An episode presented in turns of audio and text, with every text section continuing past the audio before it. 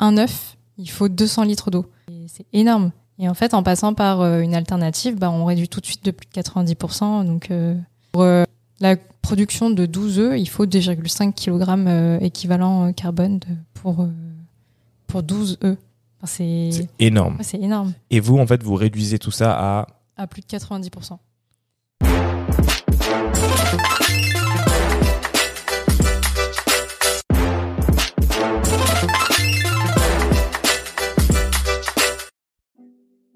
Salut à tous, c'est Bakang Edicom et vous êtes sur le podcast Lucky Day. Lucky Day, c'est un podcast sur le business, le branding et la culture pour vous donner les outils pour entreprendre plus facilement. Merci à JVC pour les casques audio et merci à WeWork pour l'espace de coworking. C'est parti, let's go Avant de commencer, je voudrais remercier tous ceux qui prennent le temps de mettre des commentaires et de mettre 5 étoiles sur Apple Podcasts, ça fait super plaisir. N'hésitez pas, mettez-nous des reviews, mettez-nous 5 étoiles si vous aimez les épisodes et mettez un petit commentaire, ça nous fait remonter dans le classement et c'est génial. C'est parti Bonjour à tous et bienvenue sur un nouvel épisode de Lucky Day Podcast. Aujourd'hui, je suis avec Chériline Tavisouk, la cofondatrice de Papondu. Comment tu vas, Chériline bah, Ça va, super. Euh, super contente d'être là. Ah, j'aime cette énergie, c'est cool. Euh, du coup, euh, ce que je vais faire, ce que je fais pas très souvent, c'est que je vais te laisser présenter Papondu. Qu'est-ce que vous faites? Chez le Papondu, on développe des alternatives végétales à l'œuf à partir d'ingrédients d'origine naturelle, peu d'ingrédients, à destination de toute personne qui souhaite remplacer les œufs, donc euh, des personnes qui suivent euh, un régime flexitarien, végétalien, et aussi les allergiques aux œufs. Ok, donc maintenant que la, la, présentation est faite, je vais rentrer directement dans le vif du sujet de la conversation. On sait qu'aujourd'hui, il y a des problèmes euh, avec la consommation animale. Qu'est-ce que vous, voulez résoudre comme problème? Euh, en fait, euh, donc le, le Papondus a été cofondé par Philippine et moi. Nous sommes tous les deux deux ingénieurs en biologie. Et en fait, on était parti du constat que l'œuf fait partie des ingrédients chouchous des Français, euh, puisqu'il en est consommé partout, en entrée, en plat, en dessert, en sucré comme en salé. Comme c'est un ingrédient clé qui permet de d'apporter la qui permet de coaguler, de lier, de foisonner dans les recettes, mais qui peut aussi être dégusté tel quel et qui est très bon. Et à côté de ça, de plus en plus de personnes souhaitent remplacer les œufs.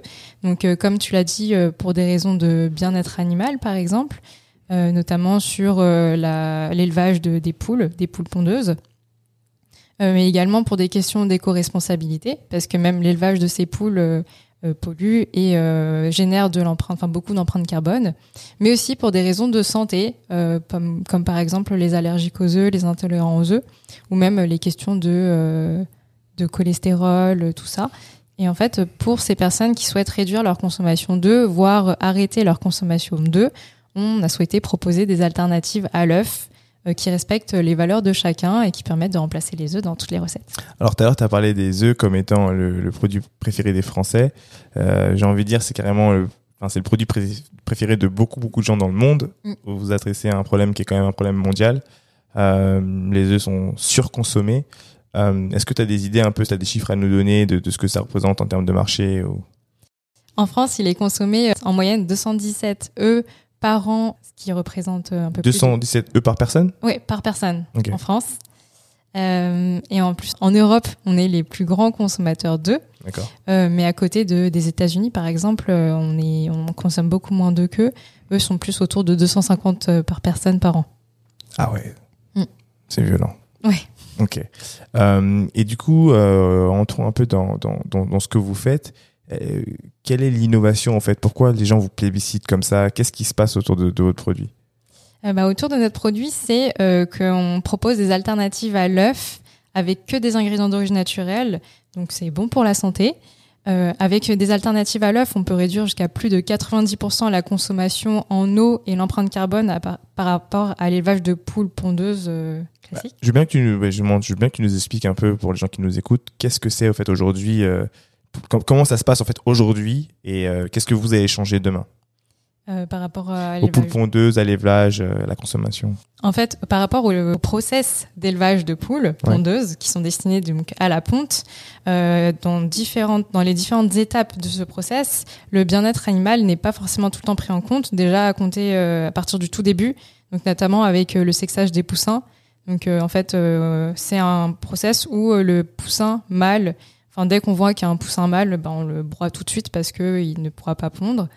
Donc, une- on détruit complètement tous les poussins mâles. Oui, c'est ça. Ok. Bon, après, maintenant, il y a des améliorations, notamment avec le sexage in, euh, Vitro. in, in vitro, c'est ça. Oui, où en fait, dès l'œuf, on peut connaître le, le sexe du, du futur poussin. D'accord. C'est déjà une amélioration. Ensuite, euh, sur euh, l'élevage de poules, donc euh, il faut savoir que une poule euh, atteint son maximum de euh, productivité de, sur la ponte à partir jusqu'à 3 ans. Et en fait, après 3 ans, les poules sont abattues, alors qu'en fait, elles peuvent très bien encore pondre. C'est juste que la productivité n'est plus au maximum. J'avais aucune idée de ça. Je savais pas du tout. Et en plus, une poule, une poule peut vivre jusqu'à 16 ans. Et en fait, juste après 3 ans, on la bat tout de suite pour, parce qu'elle est plus productive.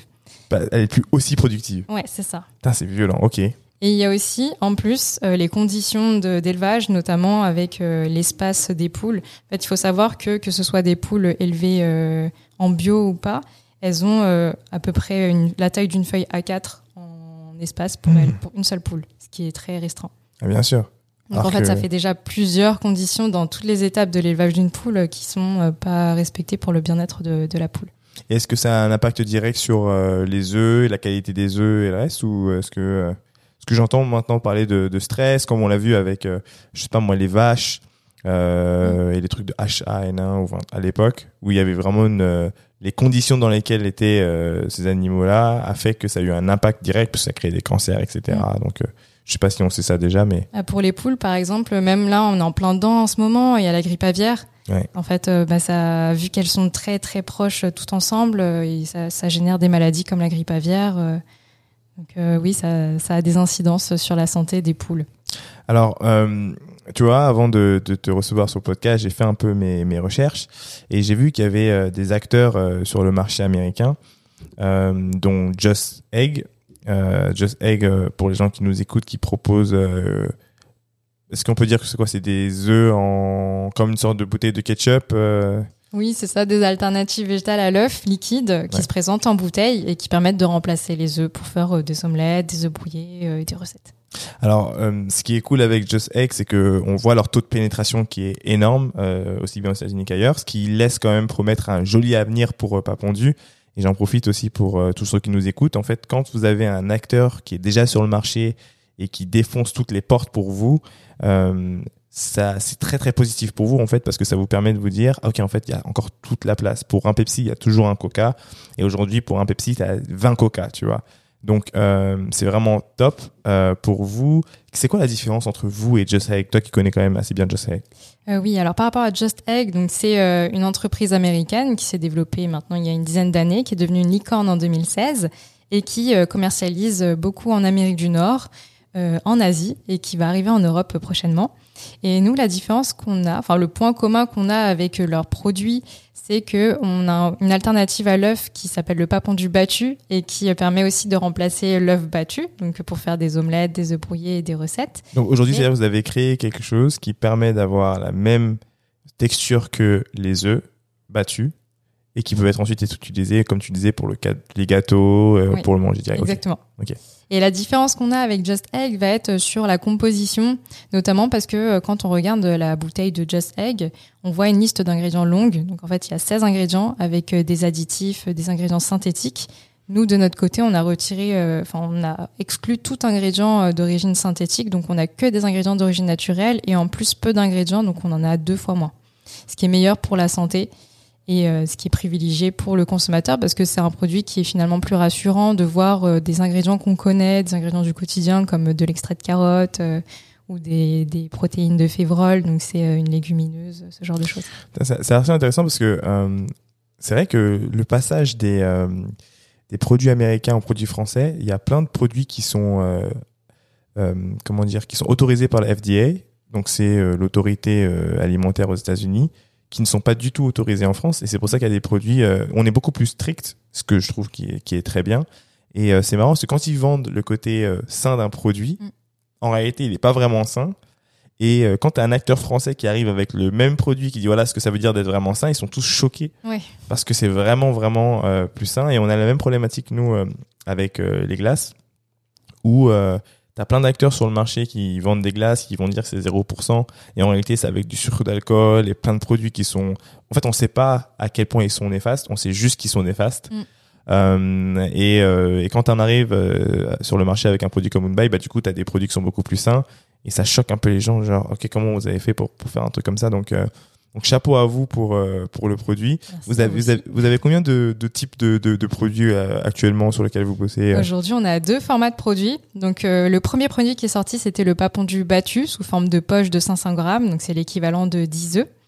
Et, euh, et, dernièrement, on a sorti, donc ça fait un peu plus d'une semaine maintenant, on a sorti le format, merci, le format euh, pas pondu battu en palais. Donc c'est des palais de 50 grammes. Donc 50 grammes permet de remplacer un œuf. Donc un palais est remplacé par, euh, enfin un œuf pardon est remplacé par un palais dans les recettes et, euh, et permettent aussi notamment de faire euh, par exemple des burgers avec des omelettes pas pondues super simples. C'est cool ça parce que du coup j'arrive à imaginer des grandes chaînes de restauration se dire ok bah vous avez réussi à standardiser et euh, scaler un produit euh, végétal qui a la même texture euh, à l'ego quoi en fait. Mm. Ouais, tout à fait. Donc ça c'est cool. Euh, ok, et du coup vous avez votre produit. Quelles sont les problématiques que vous rencontrez aujourd'hui, sur lesquelles vous êtes en train de réfléchir? Qu'est-ce que comment ça se passe? Alors aujourd'hui, donc ça fait euh, quelques mois qu'on a commencé à commercialiser. On voit qu'en France, il y a une grande demande dans les alternatives à l'œuf, notamment en B2B, mais aussi en B2C. Donc en B2B, je parle de la restauration, des industriels. En B2C, euh, les consommateurs. Et euh, au niveau des problématiques, c'est que en fait, on a de beaucoup de demandes. On a de, de, la demande en France, en Europe, aussi en Amérique du Nord, en Asie on a un produit qui plaît, qui est très satisfaisant, on a des super retours de la part de nos clients. Et l'objectif, ça va être de d'augmenter notre capacité de production, d'augmenter notre équipe. Parce qu'aujourd'hui, dans l'équipe, on est quatre. Notre capacité de production, elle est de 70 kilos par jour dans un laboratoire de 40 mètres carrés, donc qui nous satisfait parce que c'est notre premier laboratoire, c'est notre laboratoire de production, et en plus, il est en Ile-de-France. Euh, mais on a cet euh, objectif de scaler pour pouvoir euh, répondre aux besoins de toutes les personnes qui souhaitent, qui nous ont sollicité et qui souhaitent des alternatives à l'œuf. Donc aujourd'hui, on est en pleine levée de fonds pour pouvoir augmenter l'équipe et augmenter la capacité de production. Alors, du coup, tu viens de mentionner des choses importantes. J'aimerais qu'on retourne du coup au début à la genèse. Comment est-ce qu'on fait pour déjà comment vous êtes vous est venu l'idée de, lancer Papondu et les œufs? Alors là, du coup, on retourne en 2017, à l'époque où euh, Philippine, mon associé, et moi, on était euh, toutes les deux étudiantes en école d'ingénieur en biologie. En fait, là, on réalise que donc les œufs, il y en a partout il y a des, des personnes qui souhaitent remplacer les œufs. Et euh, à cette époque, on se demande, mais comment ces personnes qui souhaitent remplacer les œufs euh, font? Parce que, euh, en fait, il n'y a pas d'alternative qui existe. Et on s'était dit, bah, nous, aujourd'hui, on est étudiante, on a des connaissances sur le développement d'un produit alimentaire, des connaissances sur la nutrition, la santé, l'impact d'un aliment sur l'environnement. Donc, en fait, on a toutes les clés pour pouvoir proposer cette solution. Clairement. Et euh, donc on était encore étudiante, on, on s'était intéressé sur comment remplacer les œufs, avec quoi. Euh, euh et en fait, ce qu'on a fait, c'est que euh, on est parti de l'œuf. On a regardé ce qu'il y avait euh, en protéines, en matières grasses, tout ça, tout ce qu'il y a dans un œuf, et qui permet de notamment apporter telle ou telle fonctionnalité dans les recettes. Donc je parlais de coagulation, de liant, de foisonnant. Et on a recherché les équivalents dans le monde végétal. C'était notre point de départ dans la recherche et le développement. Okay. Et ensuite, euh, à partir de là, on a formulé des, euh, des prototypes qui étaient satisfaisants, qui remplaçaient bien l'œuf dans, dans les gâteaux, dans les recettes, etc. Et petit à petit, on a amélioré notre formule en apportant de plus en plus d'exigences. Donc, par exemple, des ingrédients d'origine naturelle, des ingrédients locaux, donc euh, fabriqués, enfin produits en France. D'accord et aussi peu d'ingrédients. Donc en fait, le challenge a été d'avoir une liste d'ingrédients courte avec que des ingrédients d'origine naturelle une formule qui permet de remplacer l'œuf dans plusieurs recettes et qui peut même être consommée tel quel pour faire des omelettes, des œufs brouillés. Et en plus, très important, le goût, euh, donc qui apporte aussi le goût de l'œuf. Mais euh, tu qu'est-ce que qu'est-ce qui vous a fait euh, vous dire ok bah je fais les je fais les œufs. Quels, ont été si tu veux les premiers challenges? Combien de fois vous avez dû changer la recette? Enfin comment est-ce que vous avez fait avec avec peut-être avec les gens? Vous avez fait tester? Quand est-ce que vous avez su que vous aviez un produit qui était un produit qui pouvait qui pouvait plaire aux gens? Les gros challenges, ça a été notamment de faire la recherche et le développement nous-mêmes, ouais. euh, parce que bah, en fait, donc on s'est lancé directement en sortie d'études. Une fois qu'on a été diplômé, on s'est dit bah on se lance dans le pas pondu, les alternatives à l'œuf, parce qu'on a identifié un besoin. Et, euh, et en fait, notre premier laboratoire, ça a été la cuisine de Philippines, Ok. tout simplement. donc c'était Histoire que je euh, connais bien. Cuisine Et donc cool. c'était de de voir, enfin de formuler euh, une recette qui plaise et qui euh, et qui enfin en plus qui part de rien du tout et qui soit dans euh, des conditions où on a peu de financement, euh, tout ça. On est, enfin on était deux sur le projet. Donc c'est quoi Parce que moi je peux, enfin là j'essaie de m'imaginer, je me dis, euh, attends dans la cuisine, donc ça veut dire que c'est avec des produits naturels, donc il y a pas forcément ce truc de molécules dont on entend. Enfin, tu vois comment est-ce que euh, j'essaie de, de rentrer dans la cuisine, j'essaie de imaginer euh, Philippine et toi en train de, de bosser. À ce moment-là, on était en discussion avec des fournisseurs d'ingrédients. Donc ça nous a beaucoup aidé. Ils nous ont fourni des échantillons qu'on a pu tester. On a fait beaucoup de prototypes.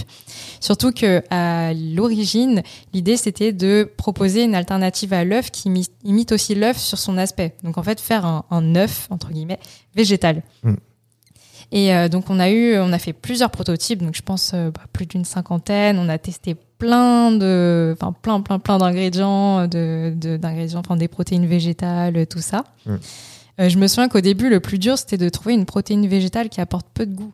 Parce qu'on a beaucoup de protéines végétales, donc à partir de... Ah quoi, les pois, les petits pois, ça, tout ouais, ça. donc, ouais, ouais, Je pense que tu connais aussi. Les euh, lentilles. Ouais. Ouais. Donc qui apporte beaucoup de goût, euh, un, un goût amer, acide un petit peu, Ouais. euh, qui apporte de la couleur. Ouais. Et en fait, euh, quand on C'est a... vrai que c'est important, c'est toutes les problématiques euh, généralement quand tu essaies de faire un produit alternatif. Mm.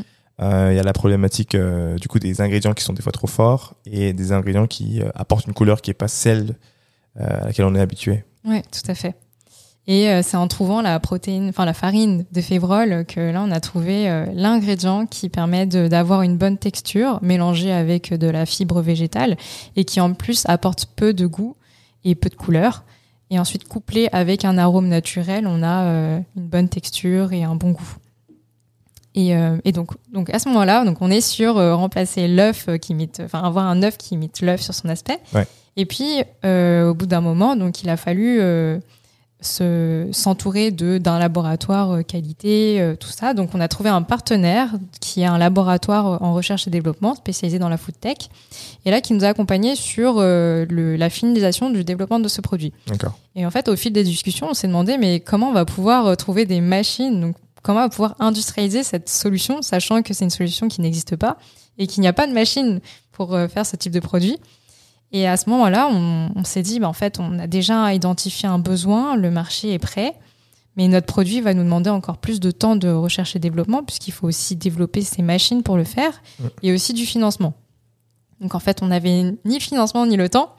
Donc on s'est dit qu'on allait sortir, euh, euh, dans un premier temps, un produit qui va être plus simple à industrialiser, qui va arriver plus rapidement sur le marché. Et donc c'est là qu'est né le papondu battu, donc le mélange de blanc et jaune. Donc le papondu battu, c'est euh, c'est quoi? C'est une omelette? Euh, alors c'est plutôt un mélange à, à ce qu'on appelle la coule d'œuf. Donc en fait le mélange de blanc et jaune d'œuf qui permet de faire des omelettes, des œufs brouillés, mais aussi des recettes. Donc en fait c'est comme si tu avais un œuf cru que tu battais, que tu mélangeais, et donc tu obtiens le mélange. Ah d'accord, donc Ouais. c'est ce mélange-là que vous euh, du coup surgelez Oui, c'est ça. et que euh, pour le pour le conditionnement, qui c'est intéressant. Donc euh, aujourd'hui, quels sont vos clients pour pour ça? Alors nos premiers clients sont les restaurants. En fait, on a commencé par les restaurants parce qu'au cours de notre recherche et développement, ça a été important pour nous de travailler avec des chefs. Parce qu'on s'était dit, si ça passe avec des chefs, ça passe avec clair. les consommateurs. C'est clair. Euh, donc, on, en fait, on a travaillé avec des chefs qui ont fait des recettes, euh, qui ont testé. Enfin, en fait, à chaque fois, on avait des retours de leur part sur le goût, la texture, euh, l'intégration dans les recettes. Et en fait, une fois que le produit a été frais, bah, euh, pardon, Le- une fois que le produit a été prêt, on, on s'est lancé avec les restaurants parce que tout de suite, euh, ils voulaient le produit. Ok. Donc, on a commencé par les restaurants. On était en vente directe au début avec euh, des quelques restaurants parisiens. D'accord. Euh, et ensuite, on est arrivé chez un grossiste qui s'appelle le Vegetal Square, qui est spécialisé dans les produits surgelés vegan pour la restauration, mais aussi la distribution. Ce qui fait qu'aujourd'hui, on est disponible pour les restaurants, mais aussi pour euh, les, distributeurs. Donc, tu as aussi des épiceries véganes en France. Il y a une dizaine de points de vente aujourd'hui qui vendent le papondu. Ça c'est cool. Donc vous faites quand même un, un petit peu de CA quoi. Oui, Parce oui. que dans, dans, dans la plupart des, euh, des boîtes qui sont comme ça, euh, si novatrices, avec beaucoup de tech, euh, le CA arrive beaucoup, beaucoup plus tard. Ils font pas de thunes euh, pendant très longtemps, donc c'est quand même très cool pour la preuve de concept. Est-ce que vous avez des problématiques de conditionnement? Comment vous êtes basé sur le B2B Par rapport au B2B, euh, bah, en fait, euh, là pour 2023, on va se focaliser sur le B2B, la restauration, parce que on a un produit qui aujourd'hui plaît euh, pour qui plaît aux consommateurs. On sait qu'on a de la demande, mais notre produit est plus adapté au B2B dans le sens où le packaging est assez simple. Donc c'est une poche avec une étiquette, tout ça. Et en plus, c'est un produit qui est surgelé parce que dans notre formule, on n'a pas de conservateur. Donc la conservation la plus naturelle pour nous, ça a été de surgeler le produit. Ce qui permet aussi pour le, le restaurant d'avoir... euh, Une date de péremption beaucoup plus longue Oui, c'est ça. Oui. et garder les produits. Est-ce que ça veut dire que parce que j'ai l'impression que quand je le regarde comme ça, je me dis d'un côté vous avez fait un, mini pivot ou plutôt vous avez dit on va on va rattaquer euh, ce qu'on a commencé plus tard. Vous créez une nouvelle un nouveau service, une nouvelle proposition et ce, ce service cette proposition finalement c'est un avantage parce que il y a un gain de temps. Euh, t'as pas à casser l'œuf directement. Euh, t'as une meilleure euh, un meilleur temps de conservation. Aujourd'hui c'est quoi? C'est un mois. Quand c'est surgelé, ça peut passer à combien de temps? Ouais, 6 mois, euh, 12 mois même. 12 mois, c'est énorme. Ouais, ouais, ouais. Genre cet aspect-là, il est archi important pour dire que euh, demain, euh, un restaurateur, et c'est la même qualité à la fin, enfin, on connaît tous le, le pouvoir du surgelé, se dire que euh, demain, un restaurateur, il peut faire sa cargaison euh, euh, chez vous et d'avoir des produits euh, véganes extrêmement bons euh, et les conserver longtemps, c'est un avantage concurrentiel de ouf quand même. Tout à fait. Et même pour euh, la partie restauration, avec les œufs, il y a la problématique euh, de la salmonellose. Donc, euh, en fait, la salmonellose, c'est une maladie qui est souvent causée par les œufs. D'accord Et en fait, avec un produit comme le nôtre, on retire toute cette problématique microbiologique. C'est quoi comme, comme, comme problématique? C'est quoi? Ça, ça crée des allergènes? Qu'est-ce qui se passe? Non, ça, ça crée plutôt des toxi-infections alimentaires. Donc très dangereux euh, en restauration. C'est pour ça que la plupart des restaurants utilisent des ovoproduits, donc en fait euh, des ce qu'on appelle donc la coule d'œuf, ce que je disais tout à l'heure. Donc c'est des œufs qui sont déjà cassés en bidon et ensuite le bidon est pasteurisé pour retirer euh, toute toute euh, tout microbiolo. D'accord. Ok. Et vous, vous l'utilisez avec la, la version euh, Mm. vegan. Euh, J'aimerais bien que tu nous parles un peu de, de toi et de euh, qu'est-ce qui t'a poussé à être, euh, à devenir euh, scientifique, en fait, faire des études scientifiques. Qu'est-ce que c'est quoi euh, Qu'est-ce qui se passait à la maison Comment ça arrivé tout ça? Euh, bah alors là, du coup, on va faire un euh, au lycée. au moment où j'étais en seconde. Et euh, donc, quand j'étais jeune, j'étais toujours... Enfin, j'étais intéressée par tout, ce qui faisait que j'étais souvent la bonne élève, première de la classe. Et en seconde, euh, je me souviens que je voulais absolument aller en première ES, donc en économie, parce que j'étais euh, très attirée par l'économie, euh, tout ça. Les maths, j'aimais beaucoup les maths. Et en fait, euh, en discutant avec mes professeurs, mes parents, mes professeurs, en fait, m'avaient tous motivée à aller en filière scientifique. Et je me disais, mais pourquoi, euh, sachant que je préfère l'économie? Ensuite, je vais voir euh, mes parents, j'en parle avec mes parents, et ils me disent aussi, va plutôt en filière scientifique. Mm. Je me souviens d'un professeur, c'était le professeur de physique-chimie qui était venu me voir euh, et qui m'avait prise à part. Il m'avait dit, oui, tu verras, si tu vas en filière scientifique, euh, tu vas avoir beaucoup plus de portes qui vont s'ouvrir. Bon, je me suis dit, bon, ok, euh, je vais peut-être mettre l'économie de côté. Enfin, ça, ça va toujours m'intéresser, mais euh, allez, je me lance dans la filière scientifique. J'arrive en, en première S et euh, au tout tout début, je me souviens, je me disais non, j'aurais dû m'écouter, j'aurais dû aller en filière économique. Et puis en fait, rapidement, ça a été euh, devenu super intéressant, euh, les sciences, Mhm. euh, la physique, la biologie, les maths, tout ça. Donc euh, bah, en fait, les sciences, c'est vraiment super intéressant. Enfin, c'est c'est tout, tout en fait, tout, Tout. ce qui t'entoure, tout. Ouais. Et euh, et là, euh, je alors au début, j'étais pas du tout intéressée par la biologie. D'accord. Je préférais la physique, chimie, euh, les maths et aussi beaucoup l'art. Et donc Qui là, pour moi c'est marrant, mais c'est lié. hein. Ouais, c'est Je- c'est pour moi, l'art, c'est mathématique. Mm. Même si c'est une mathématique qui est pas forcément, c'est- mais c'est mathématique. J'ai l'impression qu'il y a une formule qui a été créée à chaque fois que je vois une peinture. Ouais, tout à fait. Et en fait, en combinant donc la physique, chimie, les maths et l'art, je me suis dit bah j'aimerais bien aller en école d'architecture. Là, on est en train de se dire rien à voir avec ce que je fais aujourd'hui. Grave. je m'attendais pas du tout à ça. Finalement, euh, donc en terminale, je postule pour des écoles d'architecture, des écoles d'art et en tout tout dernier, euh, une fac de physique chimie. Euh, j'ai pas mes écoles d'architecture, j'ai pas mes écoles d'art parce que les dossiers c'était vraiment euh, vraiment des, des gros dossiers et je pense que bah je passais pas. Et là, je me suis dit bon, c'est peut-être pas fait pour moi, donc je vais aller en études de physique chimie. Je fais une année euh, à la fac de physique chimie et euh, je me rends compte que euh, avec la thermodynamique, c'est un truc qui me plaît pas tant que ça. Alors, c'est quoi la thermodynamique euh, C'est euh, des mat- enfin, c'était une matière où en fait, euh, bah, justement, j'avais du mal à comprendre tout ce que c'était. Enfin, ça parlait de d'entropie, de, enfin, tout plein de formules que je ne comprenais pas trop. D'accord. Et Moi non plus, ça te rassure, je, je comprends pas. Et donc là, je me dis bon, euh, Chériline, c'est peut-être que ça t'intéresse, mais peut-être que tu pourrais faire autre chose. Et là, je m'intéresse à la biologie. Mm. Je vais en fac de biologie. Et euh, effectivement, c'était super intéressant. En fait, euh, à la fac, j'avais des enseignants-chercheurs en biologie et ça rendait tous les cours euh, très intéressants, passionnants, parce qu'ils nous faisaient part de leurs recherches. Ça change euh, tout, Ça. hein. Ouais, ça change Des tout. passionnés, ça change tout. C'est ça. Et euh, une fois que j'obtiens ma licence, euh, j'ai euh, la volonté de- d'aller en école d'ingénieur en biologie, notamment pour appliquer la biologie plutôt aux entreprises, euh, à la recherche et au développement. Mmh. Et donc là, j'arrive en école d'ingénieur en biologie. Et donc je rencontre Philippine, Qui est aujourd'hui mon associée. Elle était aussi entre, enfin, comment euh, l'entrepreneuriat, c'est quelque chose qu'elle connaît. C'est déjà de famille ou pas du tout? Euh, pour toutes les deux, pas du tout. En fait, euh, quand on était en école d'ingénieur, Philippine voulait être euh, ingénieur en recherche et développement en, en pharmaceutique. D'accord. Moi, je voulais être ingénieur en recherche et développement en cosmétique. D'accord. Rien à voir. Donc là aussi, oui, Quoique entre la voir. nourriture et le cosmétique, il n'y a pas Oui. trop de différence. Oui, mais- c'est vrai, il n'y a pas trop de différence.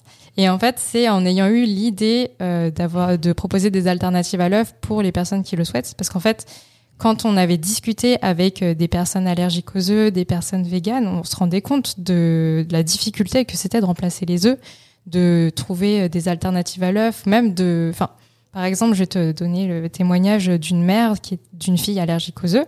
Donc sa fille avait trois ans et elle nous racontait qu'à la maternelle, il y avait un atelier gâteau. Déjà, la petite était exclue parce qu'elle pouvait pas participer à l'atelier comme il y avait des œufs.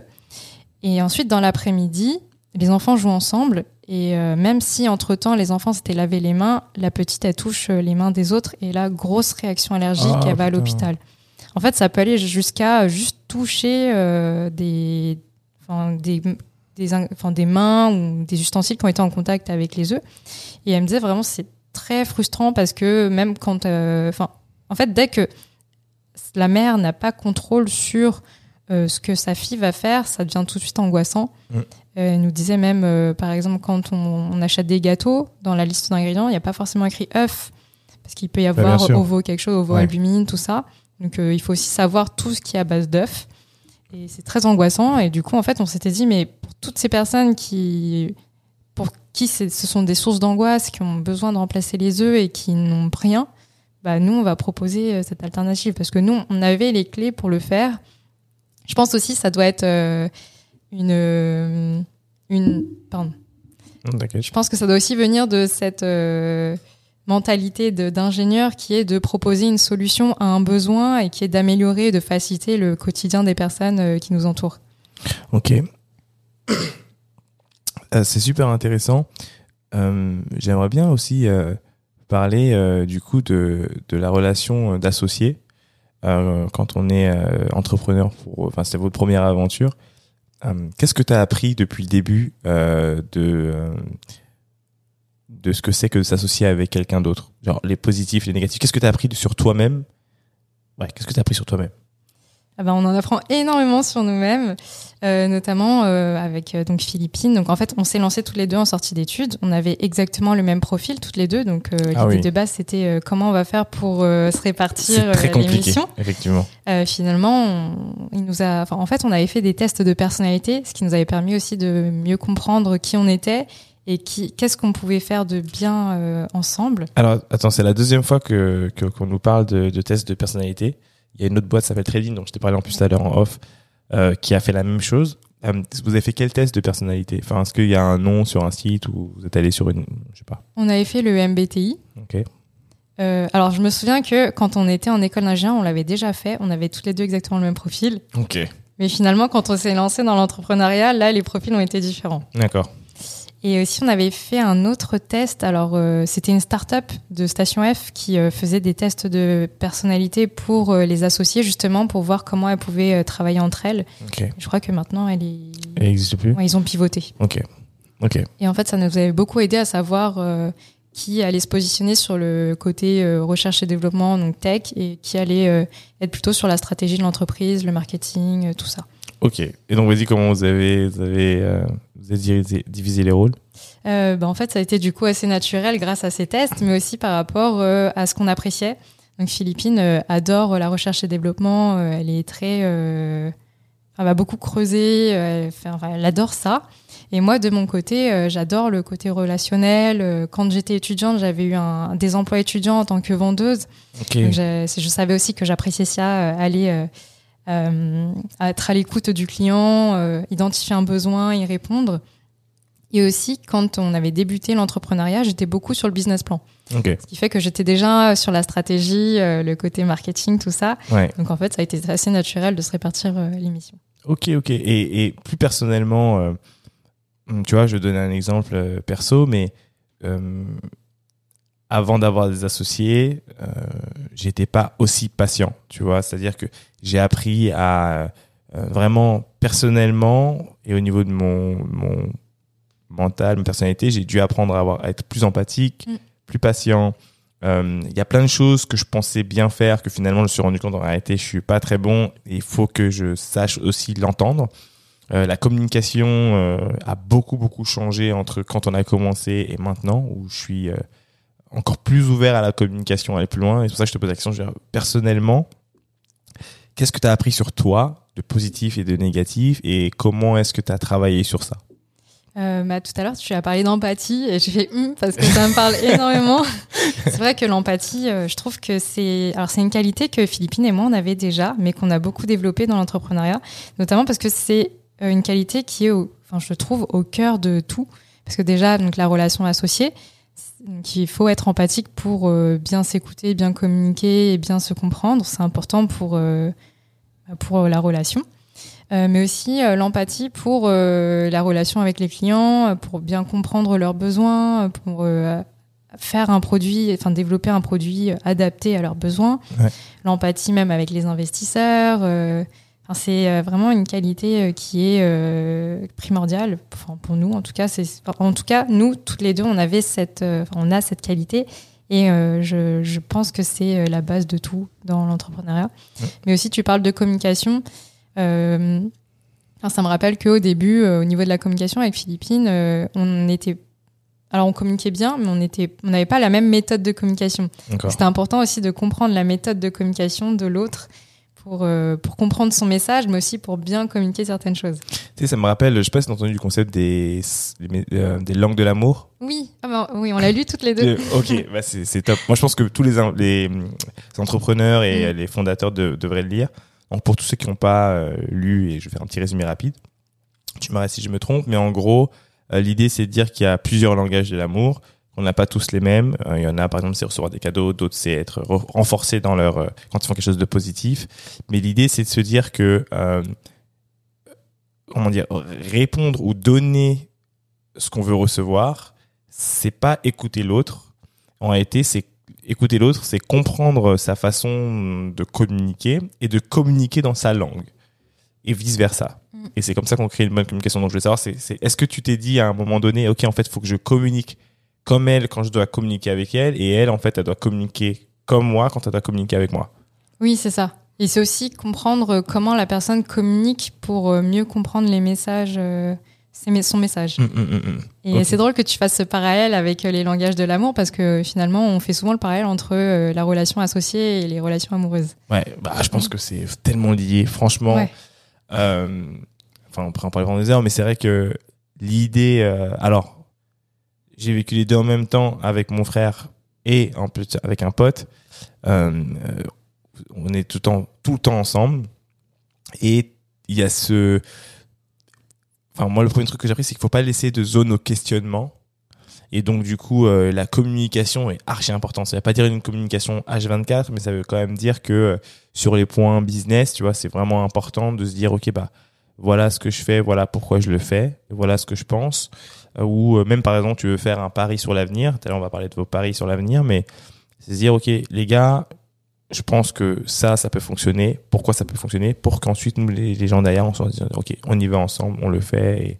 Et, et même quand il y a des problématiques, comment est-ce que tu gères des, des frictions? Mm. euh, Je sais pas si vous avez déjà eu des frictions, mais euh, euh, je sais pas moi, demain, euh, on vous propose de vous dire bon bah écoutez les filles, Dubaï, par exemple, super intéressé, on veut investir des millions et des millions.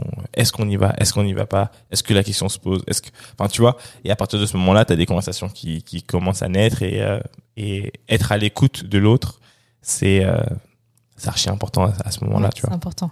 Et justement, juste pour parler des frictions, euh, bon, nous, on n'en a pas eu beaucoup, mais euh, en fait, dans notre euh, agenda, tous les lundis matins, on s'est mis un point où, en fait, si on a besoin de dire quelque chose sur la semaine précédente qui nous a pas plu, on va le dire. Ah, c'est cool ça. Ça, c'est archi cool. En plus, on se dit comme ça, on a le week-end quand même pour peut-être y penser, tout ça. Et ensuite, lundi matin, on se le dit. C'est cool. Et justement, bah, en pensant, est-ce que vous avez une sorte de, de routine que vous mettez en place? Comment vous savez que vous êtes en train d'avancer dans votre travail? Euh, on a une, donc on a deux routines. Donc il y a celle-ci que dont je t'ai parlé où en fait c'est le petit point lundi matin ou si on a des choses à se dire on se le dit. Mais sinon par rapport à l'organisation du travail, on a euh, un point vendredi après-midi où là chacune de notre côté on va faire euh, la liste de ce qu'on va faire la semaine suivante et ensuite on en parle toutes les deux pour voir comment on a avancé et ce qu'on va faire la semaine suivante. Vous êtes toutes les deux au labo? En ce moment oui majoritairement. Parce qu'en fait, dans notre laboratoire, il y a aussi un bureau, donc euh, j'y suis aussi. En fait, maintenant, dans l'équipe, on est quatre. Donc, euh, donc Philippine CTO avec un stagiaire en recherche et développement en process et de mon côté euh, donc CEO avec une alternante en marketing et communication. Et donc on est majoritairement dans notre laboratoire de production avec les bureaux, mais on a toujours un bureau aussi à Station F. Alors grande question maintenant, c'est donc vous créez un produit innovant, euh, vous commencez à le vendre. Comment est-ce que, parce que je pense que c'est la partie, la partie commerce. Est-ce que, alors comment est-ce que tu, euh, tu, tu, vas chercher tes premiers clients, tu vois? Alors nous, euh, je pense qu'on a eu la chance d'avoir un produit qui parle et, et un besoin qui n'est pas encore mainstream, connu, adressé? Oui, voilà, qui n'est pas encore adressé. Euh, en fait, nous, au niveau de la commercialisation, pour l'instant, ce sont les clients qui sont venus à nous et en fait qui nous ont connus à travers la communication. Euh, je pense que la communication, c'est une grande force de notre marque. En fait, euh, le point de départ de notre communication, ça a été un article dans Le Monde. Et en fait, attention. Comme premier, premier, point de départ, c'est lourd, c'est cool. Okay. bah en fait, c'est ce qui avait lancé toute notre communication. Et à ce moment-là, on savait qu'on allait avoir un article dans Le Monde. Et juste avant, on avait créé euh, les réseaux sociaux, le site internet, notre newsletter. Et en fait, tout avait explosé après cette communication dans Le Monde. Euh, parce que c'est un. En fait, déjà, l'œuf, c'est un produit qui parle à tout le monde. Ouais. Et une alternative à l'œuf, c'était encore du jamais vu. Donc, ouais. euh, ça a tout de suite buzzé. Et on a eu euh, on a eu une grande visibilité en France, mais aussi à l'échelle internationale. Donc en fait, on a reçu déjà, enfin à ce moment-là, on a commencé à recevoir euh, des demandes de la part de restaurants, de chaînes de distribution, euh, de des consommateurs aussi qui se posaient la question de où est-ce qu'on peut trouver le produit, tout ça. Donc on avait déjà une bonne base de contact. Et en fait, une fois que le produit a été disponible, on l'a communiqué à travers euh, notre newsletter et à travers toutes les personnes qui étaient intéressées.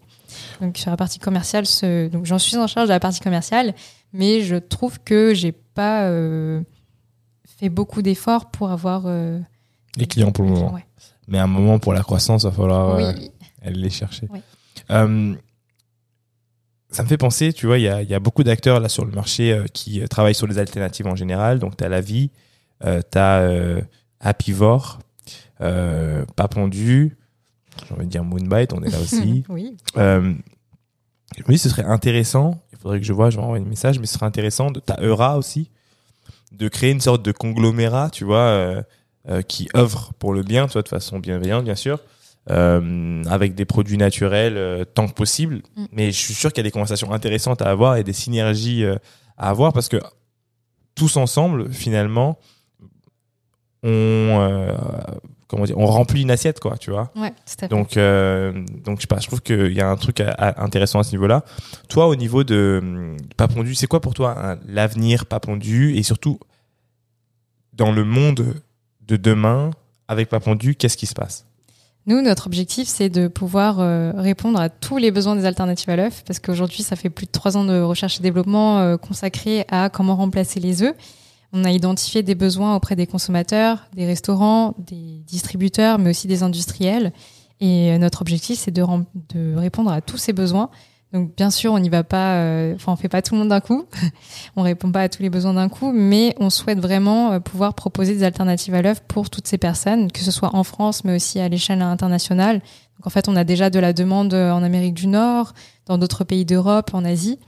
Et l'objectif, c'est de proposer des alternatives à l'œuf pour, pour toutes les personnes qui souhaitent remplacer les œufs.